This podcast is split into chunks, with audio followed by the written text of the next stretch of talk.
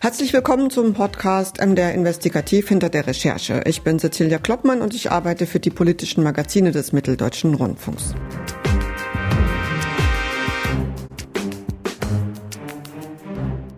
Die Nachrichten im Spätsommer, die klangen erstmal absurd. Tausende Migranten versuchen die Grenze von Belarus nach Polen zu überwinden. Was machen Menschen aus Syrien oder dem Irak in Belarus? Heute wissen wir, der belarussische Machthaber Lukaschenko nutzt sie als Druckmittel gegen den Westen. Die Not der Geflüchteten dort vor Ort ist groß. Das belarussische Militär treibt sie quasi über die Grenze und die Polen schicken sie wieder zurück.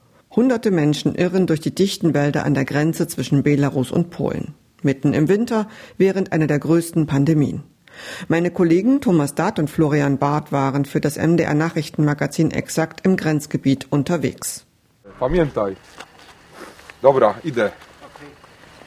Kontrollpunkte der polnischen Polizei sieht man hier am Rande der Sperrzone fast überall. Hinein kommt nur der Grenzschutz, das Militär und die Polizei. Anwohner dürfen hinein oder Menschen mit einer Spezialgenehmigung, die einen Lieferwagen und Dinge hineinbringen müssen. Journalisten, humanitären Organisationen oder Ärzten ist der Zugang nicht erlaubt. Wir stehen hier in einem sehr idyllischen Ort, dem Berlowitzer Nationalpark einer der letzten Urwälder Europas. Dieser Park ist riesig, 1500 Quadratkilometer. Das entspricht etwa der fünffachen Fläche der Stadt Leipzig. Der Park geht weit bis nach Weißrussland rein. Die Grenze beginnt dort hinten in fünf Kilometern Entfernung. Und man sieht hier, das Gelände ist extrem sumpfig und es ist natürlich extrem bewaldet. Dichter, unwegsamer Wald. In den letzten Wochen hunderte Flüchtlinge versucht haben, sich durchzuschlagen, nachdem sie die Grenze von Weißrussland überquert hatten, um nach Mittel- bzw. Westeuropa zu kommen. Ja, und äh, Florian Barth und Thomas Dart sind jetzt hier zu Gast im Podcast. Ich freue mich, dass ihr euch Zeit genommen habt. Hallo. Hallo. Hier. Im Sommer ging das los, dass man plötzlich davon gehört hat, dass es an der Grenze zwischen Belarus und Polen Flüchtlinge gibt, zum Beispiel aus Syrien oder aus dem Irak.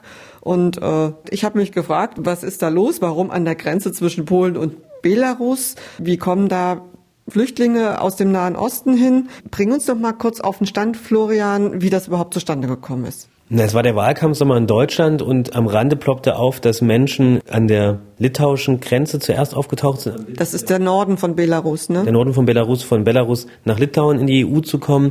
Da wurde dann ziemlich schnell ähm, die Grenze dicht gemacht, sehr viel Militär. Ähm, da wurde auch ganz klar, wir müssen die Grenze sichern. Und offenbar hat aber ähm, das Lukaschenko-Regime festgestellt, dass es ganz gut funktioniert, um die EU unter Druck zu setzen. Also im Endeffekt wollte man die EU unter Druck setzen und ihnen zeigen, ähm, ihr Spiel mit uns, wir, wir schlagen zurück. Und dann ist es ganz einfach passiert. Ich habe über ein paar Wochen ähm, die sozialen Netzwerke äh, beobachtet. Menschen aus Syrien fliehen weiterhin.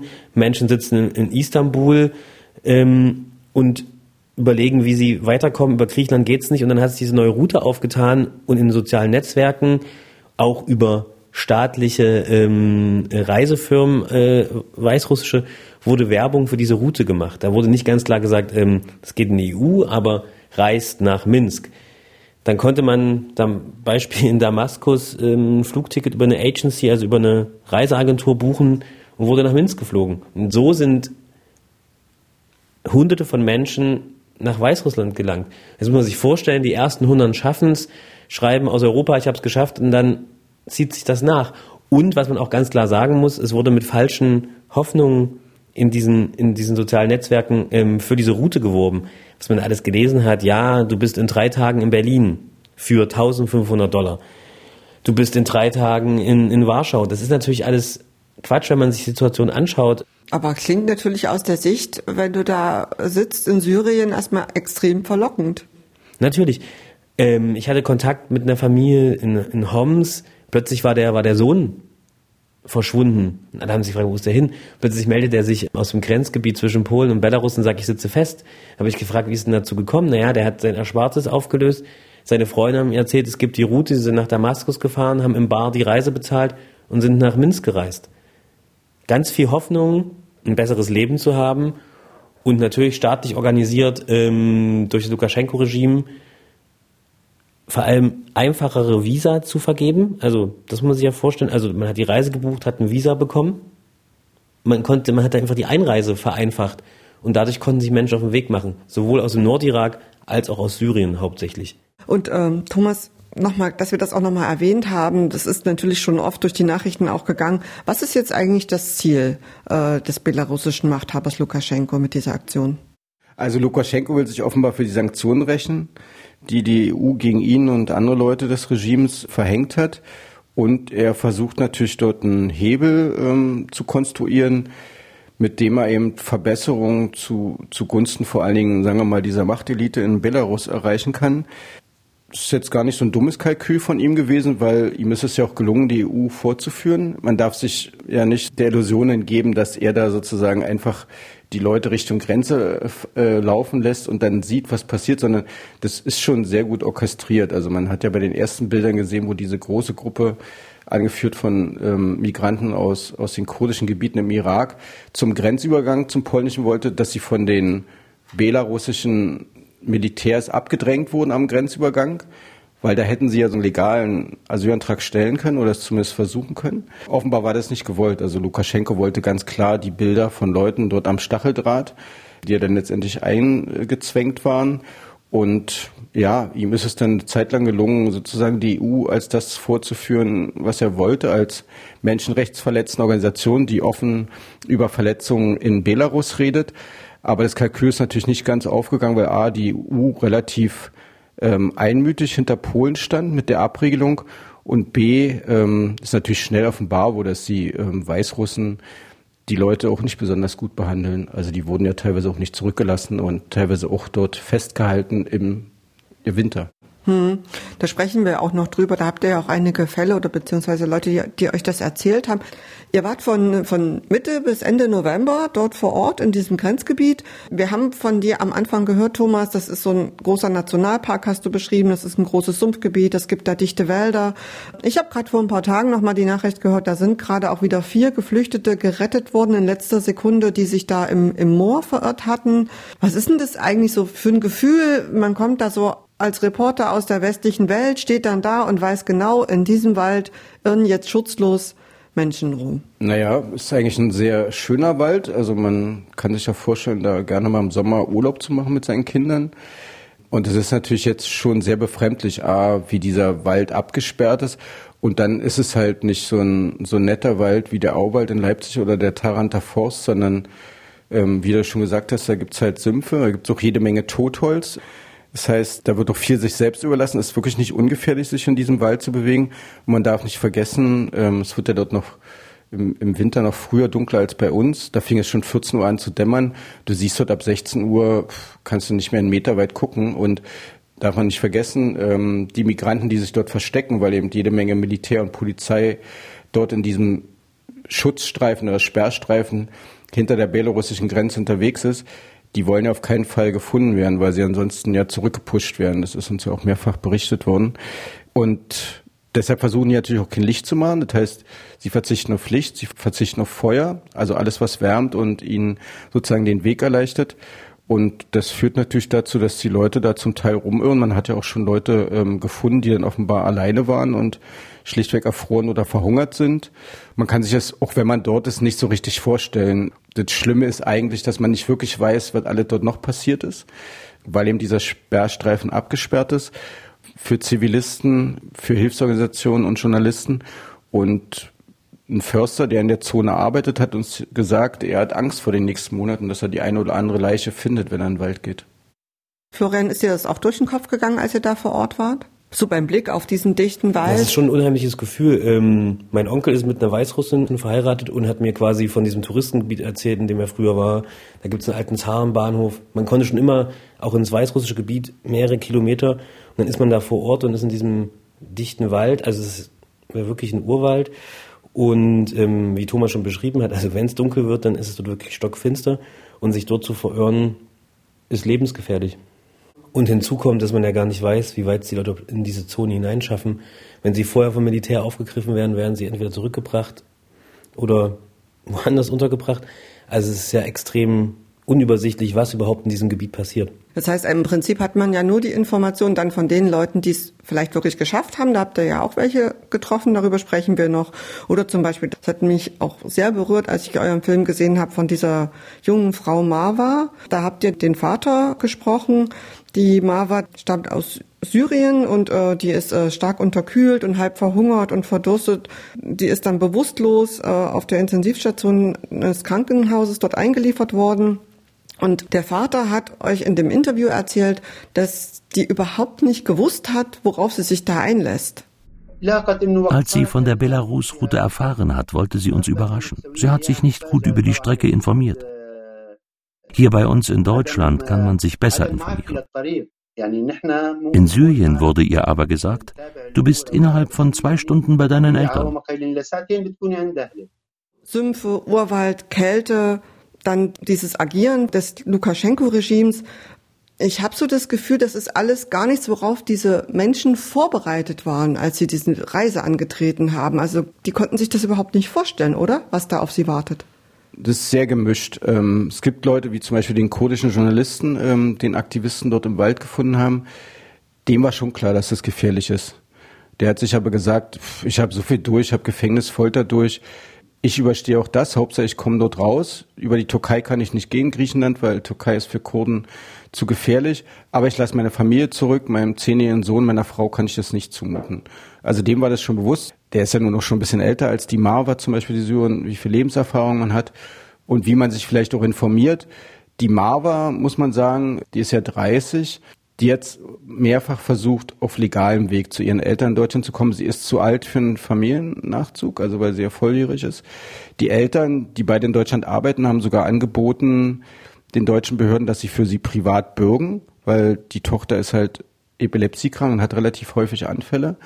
Das hat alles nicht geklappt, alles nicht funktioniert. Und dann, denke ich mal, hat, hat sie es einfach so gesehen, es tut sich eine neue, eine neue Route auf und ich versuch's. Man darf dabei auch nicht vergessen, wenn man jetzt nie aus, aus dieser Mittelmeer- oder einer Ostregion rausgekommen ist, was hat man denn für Vorstellungen von Wald? Also ich meine, das ist jetzt vielleicht ein bisschen klischeehaft, aber so nach dem, ich war ja auch öfter dort unten, da sind dann 100, 100 Pinien schon Wald. Ähm, das ist aber nicht vergleichbar mit diesem dichten Urwald da. Hm. Also auch die Vorstellung von Kälte, wenn du von, aus dem Nahen Osten kommst, du hast überhaupt keine Vorstellung, wie kalt es hier sein kann in Europa. Na und zumal, glaube ich, auch niemand damit gerechnet hat, wenn sie im Sommer starten, dass sie im Spätherbst ähm, in einem Grenzgebiet festsitzen. Also viele sind, glaube ich, auch im Frühsommer gestartet und waren vielleicht auch der Überzeugung, dass sie es in den warmen Monaten schaffen und sich diese Route einfach so lange hingezogen hat. Und natürlich die falschen Versprechungen. Also wenn man, wenn man in Syrien quasi in Anführungszeichen eine Reise bucht und einem wird erzählt, man wird bis nach Polen gebracht und wird dann im Grenzgebiet rausgelassen, dass man ja damit nicht rechnet, wenn man ähm, über Monate hinweg in sozialen Netzwerken Nachrichten liest, wie einfach diese Route ist. Auch wenn einem vielleicht klar ist, dass es, dass es natürlich schwer ist und man hat schon sehr viel durch, dann rechnet man nicht damit, dass man wahrscheinlich in so einem riesigen Urwald steht, alleine mitten in der Nacht, sondern geht davon aus, dass es schon irgendwie klappen wird. Hm. Wie ist jetzt eigentlich, ist es eigentlich aktuell? Kommen jetzt eigentlich immer noch Flüchtlinge oder hat sich das jetzt tatsächlich auch in den Netzwerken rumgesprochen, dass es doch nicht so einfach ist?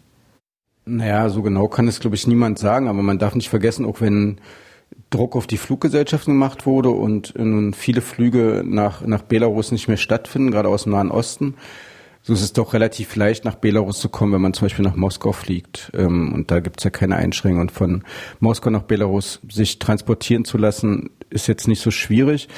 So wie ich das wahrnehme, man weiß natürlich nicht im Einzelnen, wie lange die Leute schon unterwegs sind, aber es kommen ja immer noch Leute über, über die, die Grenze oder in den Stacheldraht. Und ich denke einfach, es hat sich halt als zusätzliche Route etabliert und es werden dort weiter Leute versuchen, solange sie ihre Gründe haben, auch wenn die Zahl nicht so signifikant ist. Man muss ja immer wieder sagen, die Zahl war nie so hoch.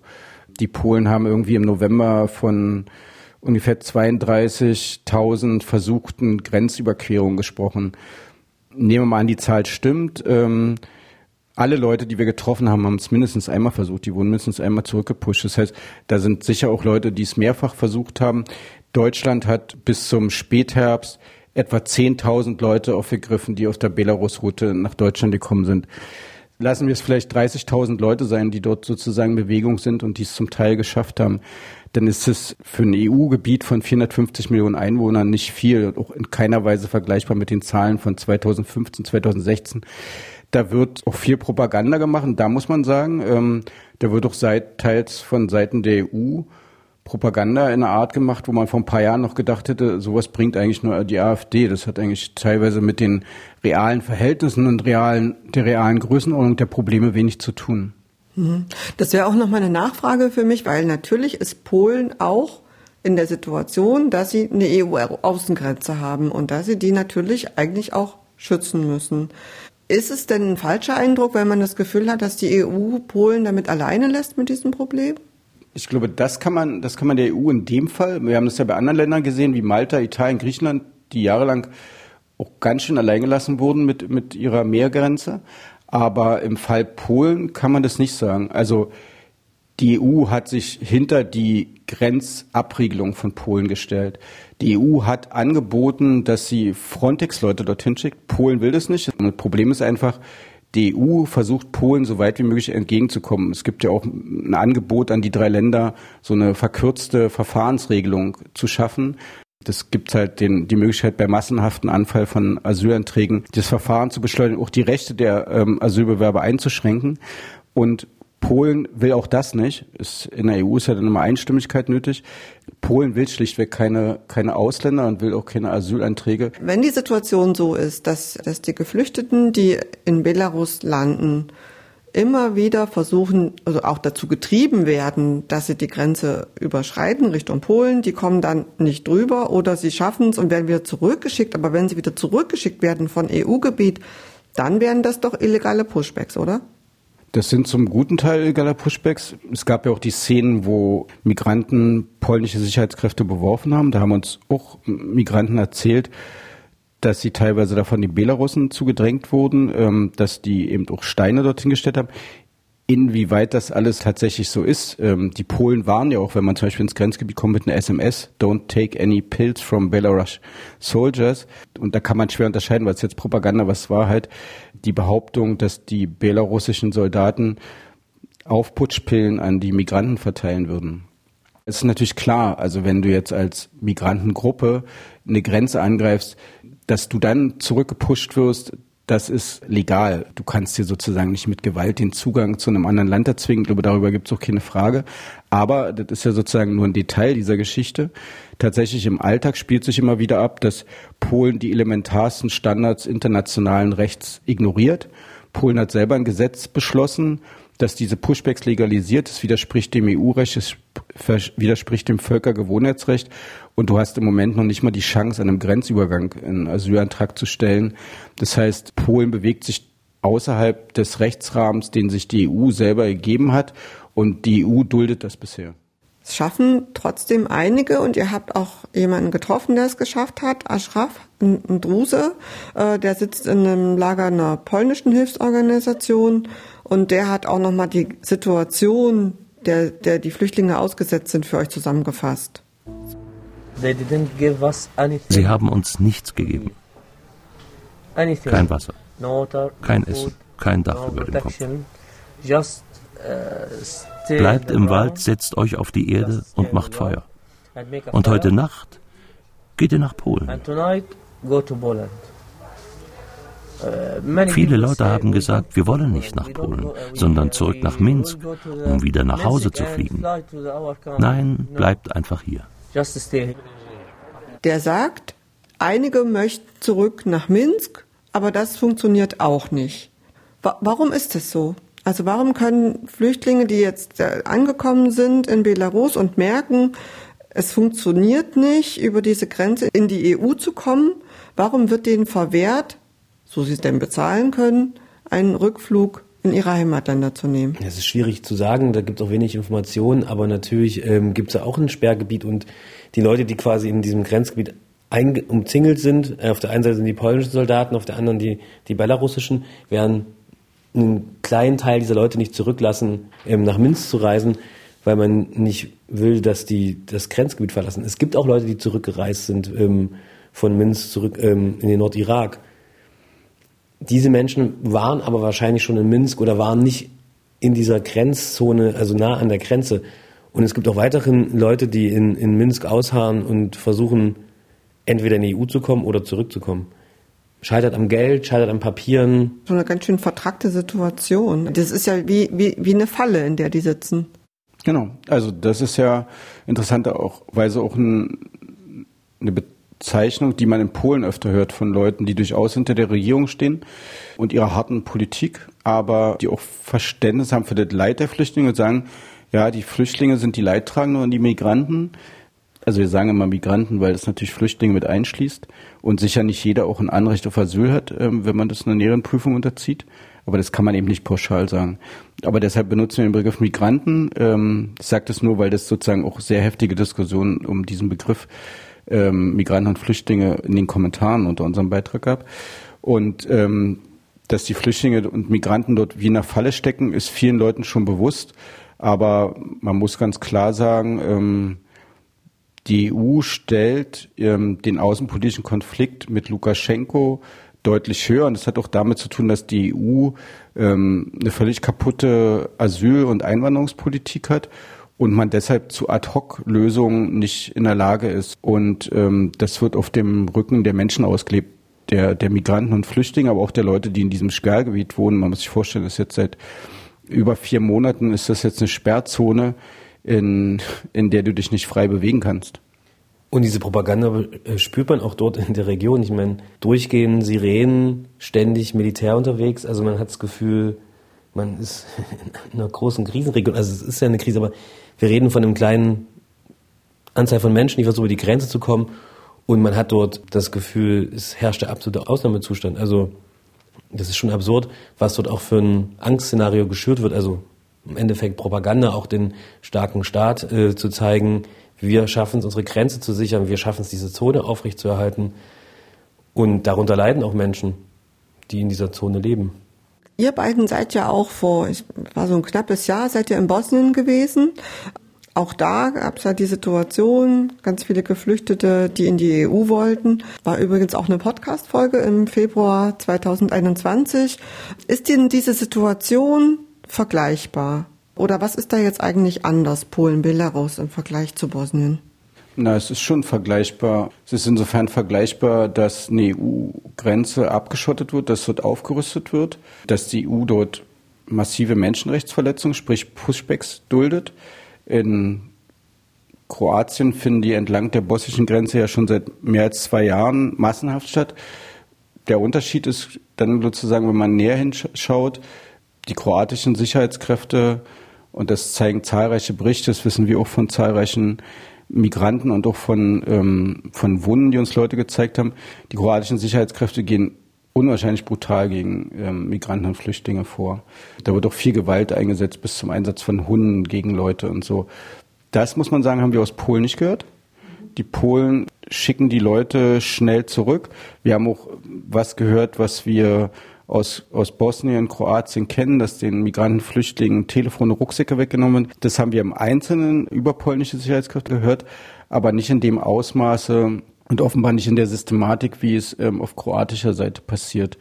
Und man muss sagen, es gibt eine Sache, die ist natürlich einfacher, trotz der Aufrüstung auf kroatischer Seite ist diese Grenze ja weder durch Stacheldraht gesichert, noch ist dort so ein Aufgebot ähm, an Militär und Polizei wie in Polen unterwegs. Man muss sich vorstellen, entlang dieser Grenze, 400 Kilometer zu Belarus, sind 15.000 Militärs, Grenzschützer und Polizisten im Einsatz. Das ist schon ein Unterschied.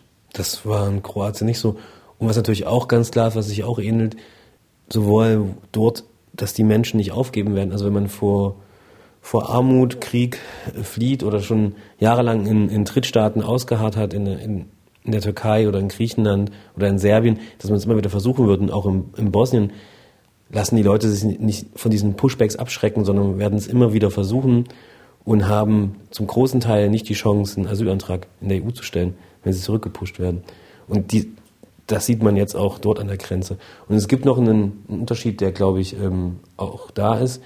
Was beeindruckend war in Polen, ähm, war die Organisation von Leuten vor Ort, also die Menschen helfen, das ist ein großer Unterschied. Das hat man in Kroatien in diesem Ausmaß, haben wir das nicht, nicht mitbekommen.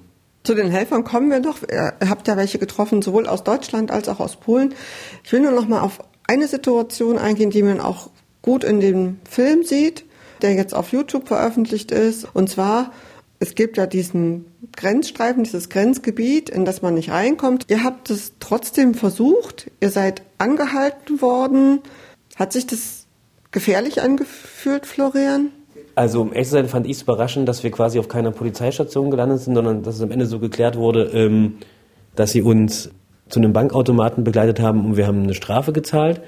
Ähm, das hätte ich mir ehrlich gesagt anders vorgestellt, dass das länger dauert und ähm, auch anders ausgetragen wird, indem man Druck ausübt. Aber es gibt auch Geschichten von polnischen Kollegen, ähm, die von der Armee festgehalten wurden, zum Teil äh, mit Handschellen festgehalten wurden ich glaube, dass man dort auch mit internationalen Medien noch anders umgeht als mit polnischen Kollegen. Jetzt seid ihr da eine Weile gewesen, muss man ja auch irgendwo übernachten im Hotel und so weiter. Sie wissen, ihr seid Journalisten, ihr berichtet darüber. Seid ihr gut empfangen worden? Naja, wir sind erstmal daran gescheitert, unseren, unser gebuchtes Hotel benutzen zu können, weil in der, in, dem erst, in der ersten Nacht, wo wir ankamen, ein Hotel mitten im Wald, noch ein paar Kilometer von der Grenze entfernt, ähm, hat uns der zuständige Mitarbeiter erklärt, dass unsere Buchung gecancelt wurde. Und es stellte sich raus, er hatte kurz zuvor die Polizei gecheckt und da sagte er, die Polizei geht vor und dann haben Florian und ähm, unser, unser Stringer haben dann noch mit ihm eine Stunde diskutiert und dann konnten wir so eine Art Abstellkammer übernachten. Wir haben dann später nochmal in unserem anderen Hotel überlebt, äh, nicht überlebt, sondern überlebt auch, aber über erlebt. Als wir dann nochmal verlängert hatten, war allerdings ein Mann, der dort gearbeitet hat, also wir beide meinten einander zu verstehen. Er meinte mein Russisch zu verstehen. Ich meinte sein Polnisch zu verstehen.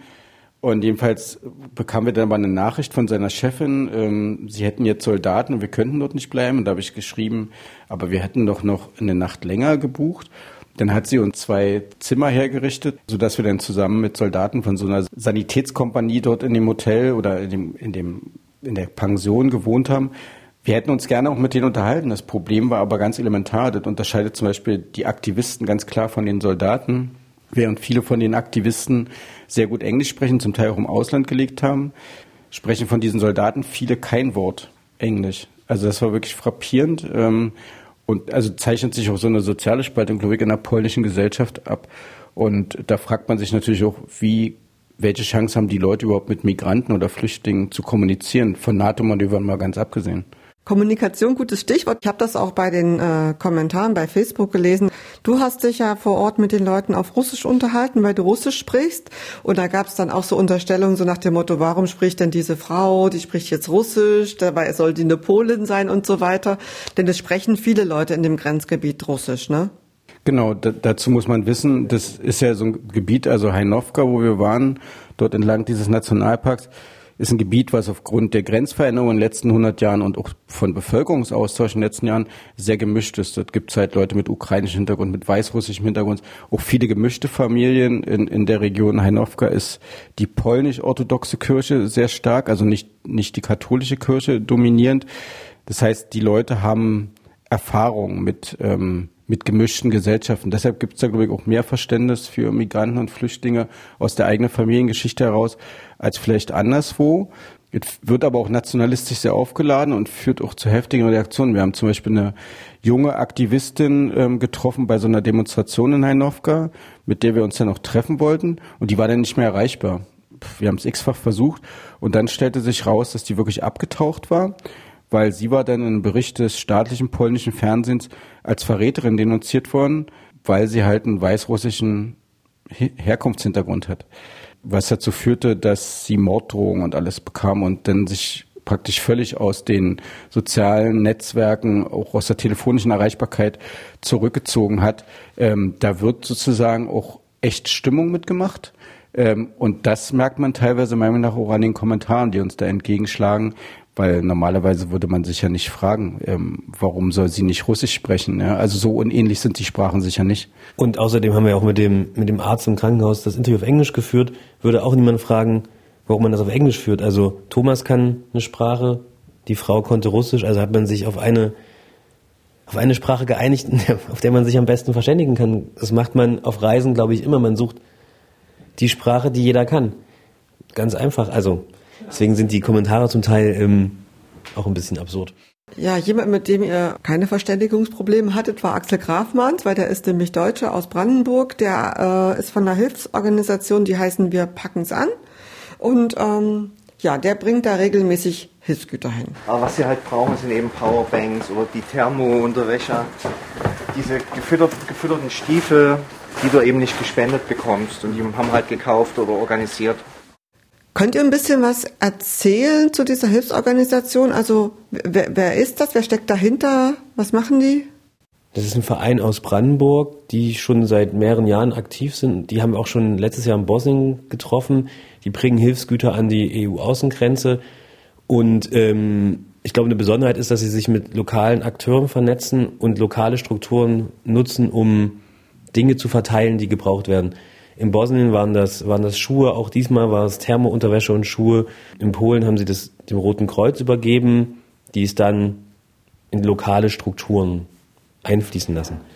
Na, es gibt vielleicht auch eine, eine Geschichte, die mit unserem Film ein bisschen zu tun hat, ähm, die man zu, zu Wir Pakistan sagen kann.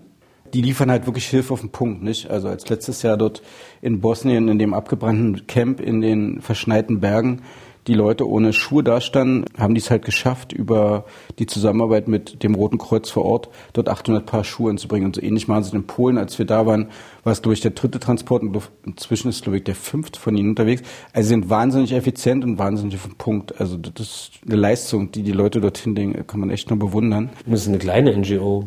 Also die waren zu zweit unterwegs. Also es ist jetzt nicht eine riesige Struktur, die dahinter steht, ein riesiger Rattenschwanz, sondern effektiv und gut organisiert. Mhm. Und die arbeiten ja mit den, auch mit, mit polnischen Helferinnen und Helfern zusammen, hat er euch auch erzählt. Erschreckend fand ich, dass die Leute das nicht unbedingt öffentlich machen wollen. Was, was hier schon bemerkbar ist, ja, dass eben so die Angst vor Nachteilen, die Angst, dass jemand mitbekommt, ist ja schon groß. Auf der anderen Seite gibt es auch eine ganze Reihe von lokalen Anwohnern, auch gerade in der Sperrzone und am Rande, die sich einfach und das sind nicht wenige. Es gibt äh, die Gruppen, die seit August dann quasi aus dem Boden gewachsen sind und entstanden sind und die auch fast zu 100 Prozent von Polen und Polinnen getragen werden. Axel Grafmann spricht da von bestimmten Gruppen. Könnt ihr ganz kurz mal erzählen, was das für Leute sind, die sich da zusammengefunden äh, haben? Naja, dieses Bündnis, was er da beschreibt, ist halt ein Bündnis von 14 Organisationen. Und ich glaube, das ist ein sehr breites Spektrum. Man hat es ja jüngst gemerkt, da wurde eine Razzia durchgeführt in einem Hilfspunkt des Clubs der katholischen Intelligenz aus Warschau. Die betreiben in der Nähe der Grenze, aber außerhalb des Sperrstreifens ganz offiziell einen Hilfestützpunkt, also im Wesentlichen ein Lager, arbeiten auch mit der Grenzpolizei zusammen und mit dem Militär, ähm, wenn es um die Versorgung von Migranten dort in der Sperrzone geht. Und bei denen hat vorige Woche eine Razzia stattgefunden. Da wurden auch alle Rechner mitgenommen. Ähm, die Aktivisten, die vor Ort waren, vier Leute, stundenlang verhört, auch die Privattelefone konfisziert. Es gab keinen Durchsuchungsbeschluss, Es gab auch keine Begründung ähm, für eine Gefahr am Verzug, weshalb man durchsucht. Und ich sag mal so, das ist die pieseste der piesischen Organisationen, die man sich vorstellen kann. Also es sind nicht zum Beispiel Leute, es gibt ja auch Aktivistinnen, die gehen in die Zone, ob so verboten ist, weil sie halt Wege kennen, um Leute zu versorgen. Sowas machen die zum Beispiel nicht. Also die machen wirklich nur alles, was offiziell möglich ist und stimmen das auch offiziell mit den Behörden ab. Das kann man nur ganz klar als Einschüchterungsmanöver ähm, werten und ist auch eine Erklärung, warum Leute Angst haben. Es gibt halt diese nationalistische Denunzierung ähm, in, den, in den staatsnahen Medien und es gibt zunehmend eben auch die Versuche von Seiten von Staatsanwaltschaften, Gesetze repressiv auszulegen. Also wir haben das ja auch erlebt bei dem Mann, ähm, mit dem wir telefoniert haben, polnische Einwohner der Sperrzone, der sechs ähm, Migranten aus Syrien ähm, und dem Irak aufgenommen hatte, die er im Wald gefunden hatte. Und drei von denen wurden ja dann mit Hilfe einer EU-Abgeordneten am Rand der Zone an die Grenzpolizei übergeben, konnten auch ihren Asylantrag stellen. Und gegen diesen Mann wird jetzt ermittelt ähm, nach einem Strafrechtsparagraphen, der eigentlich für Menschenhandel, Schleusung und ähm, illegale Prostitution bestimmt ist. Und da sagen Aktivistinnen, das ist ein Präzedenzfall. Ähm, das ist das erste Mal, dass man humanitäre Hilfe auf diesem Weg versucht zu kriminalisieren. Und deshalb kann man verstehen, dass die Leute sich teilweise sehr zurückhalten, teilweise auch nicht mit Journalistinnen und Journalisten reden. Ihr habt welche getroffen. Die eine äh, ist die äh, Alina Mischuk vom Roten Kreuz. Eine ältere Dame, die äh, euch erzählt hat, naja, so im, im Herbst konnte sie immer noch in die Sperrzone reinkommen, weil da hat sie einfach behauptet, sie hat Pilze gesucht. Was hat die da eigentlich gemacht?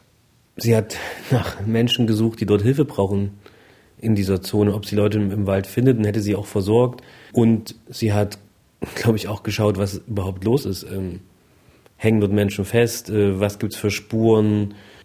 Man muss sich das ja vorstellen, wenn, wenn Leute keine Informationen haben, laufen sie los und schauen selber, was, was dort passiert. Und sie hat sich quasi durch diese Militärposten durchgeschlängelt. Man muss ja auch sagen, die Leute vor Ort kennen die Region. Ne? Also wenn man jetzt davon ausgeht, da sind äh, 15.000 Soldaten, aber die Einwohner dieser Region kennen die Wege, kennen den Wald und können sich dort freier bewegen, als man sich vorstellen kann, glaube ich. Dann hat sie ähm, ein Nottelefon betrieben, wo nachts ähm, sowohl Migranten als auch Anwohner sich melden konnten. Und dann hat sie weiter vermittelt, wenn Menschen Hilfe brauchten. Warum machen die Leute das? Also was ist deren Motivation, Geflüchteten zu helfen? Man muss ja sagen, auch in Polen gibt es eine Corona-Pandemie. Man könnte ja jetzt schon auch denken, naja, äh, die Leute haben vielleicht auch andere Sorgen, als, äh, als Fremden zu helfen. Was habt ihr da erfahren? Also was ist die Motivation? Naja, die Motivation ist, glaube ich, ganz einfach.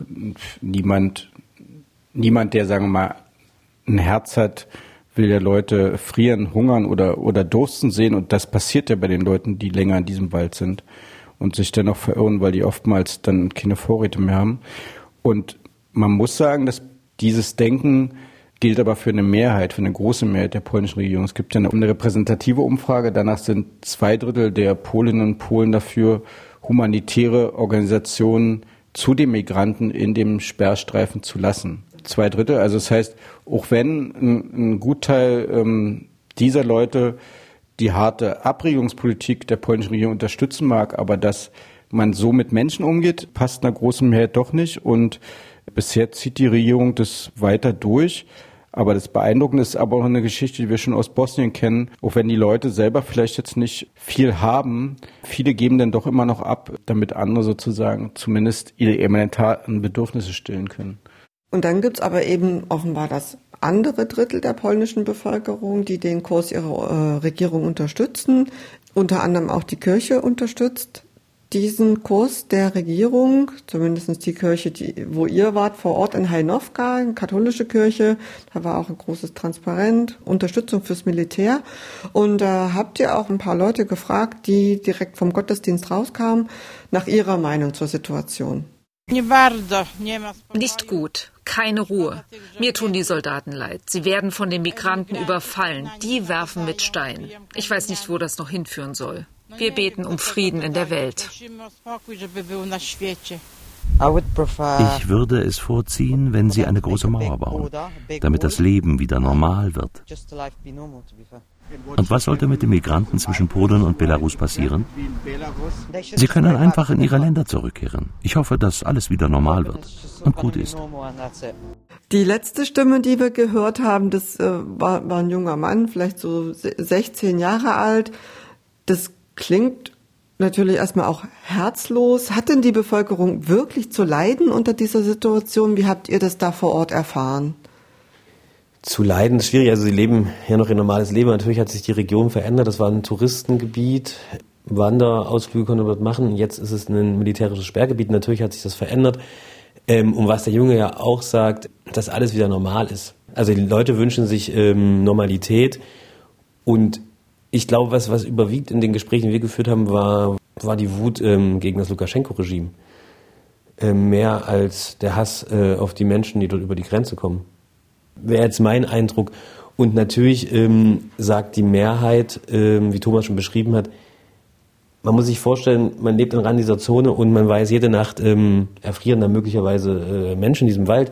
Natürlich lässt einem das nicht kalt und natürlich nimmt das ähm, eine Region mit und es ist, glaube ich, überall Gesprächsthema gewesen und beschäftigt die Leute auch, wenn man plötzlich ähm, in jedem Hotel Militär und Polizei untergebracht wurde. Das verändert ähm, eine Stimmung in der Stadt, das verändert auch gesellschaftliche Diskussionen und stellt auch ziemlich viele Fragen und stellt viel in Frage. In diesem Hainovka, wo ihr die Leute getroffen habt vor der Kirche, habt ihr auch in dem Krankenhaus gedreht. Das ist auch das Krankenhaus, wo die junge Frau aus Syrien, die Mava drin liegt. Da jetzt auch nochmal die Frage, auch in Polen gibt es Corona, es gibt ganz viele Fälle, es gibt hohe Inzidenzen.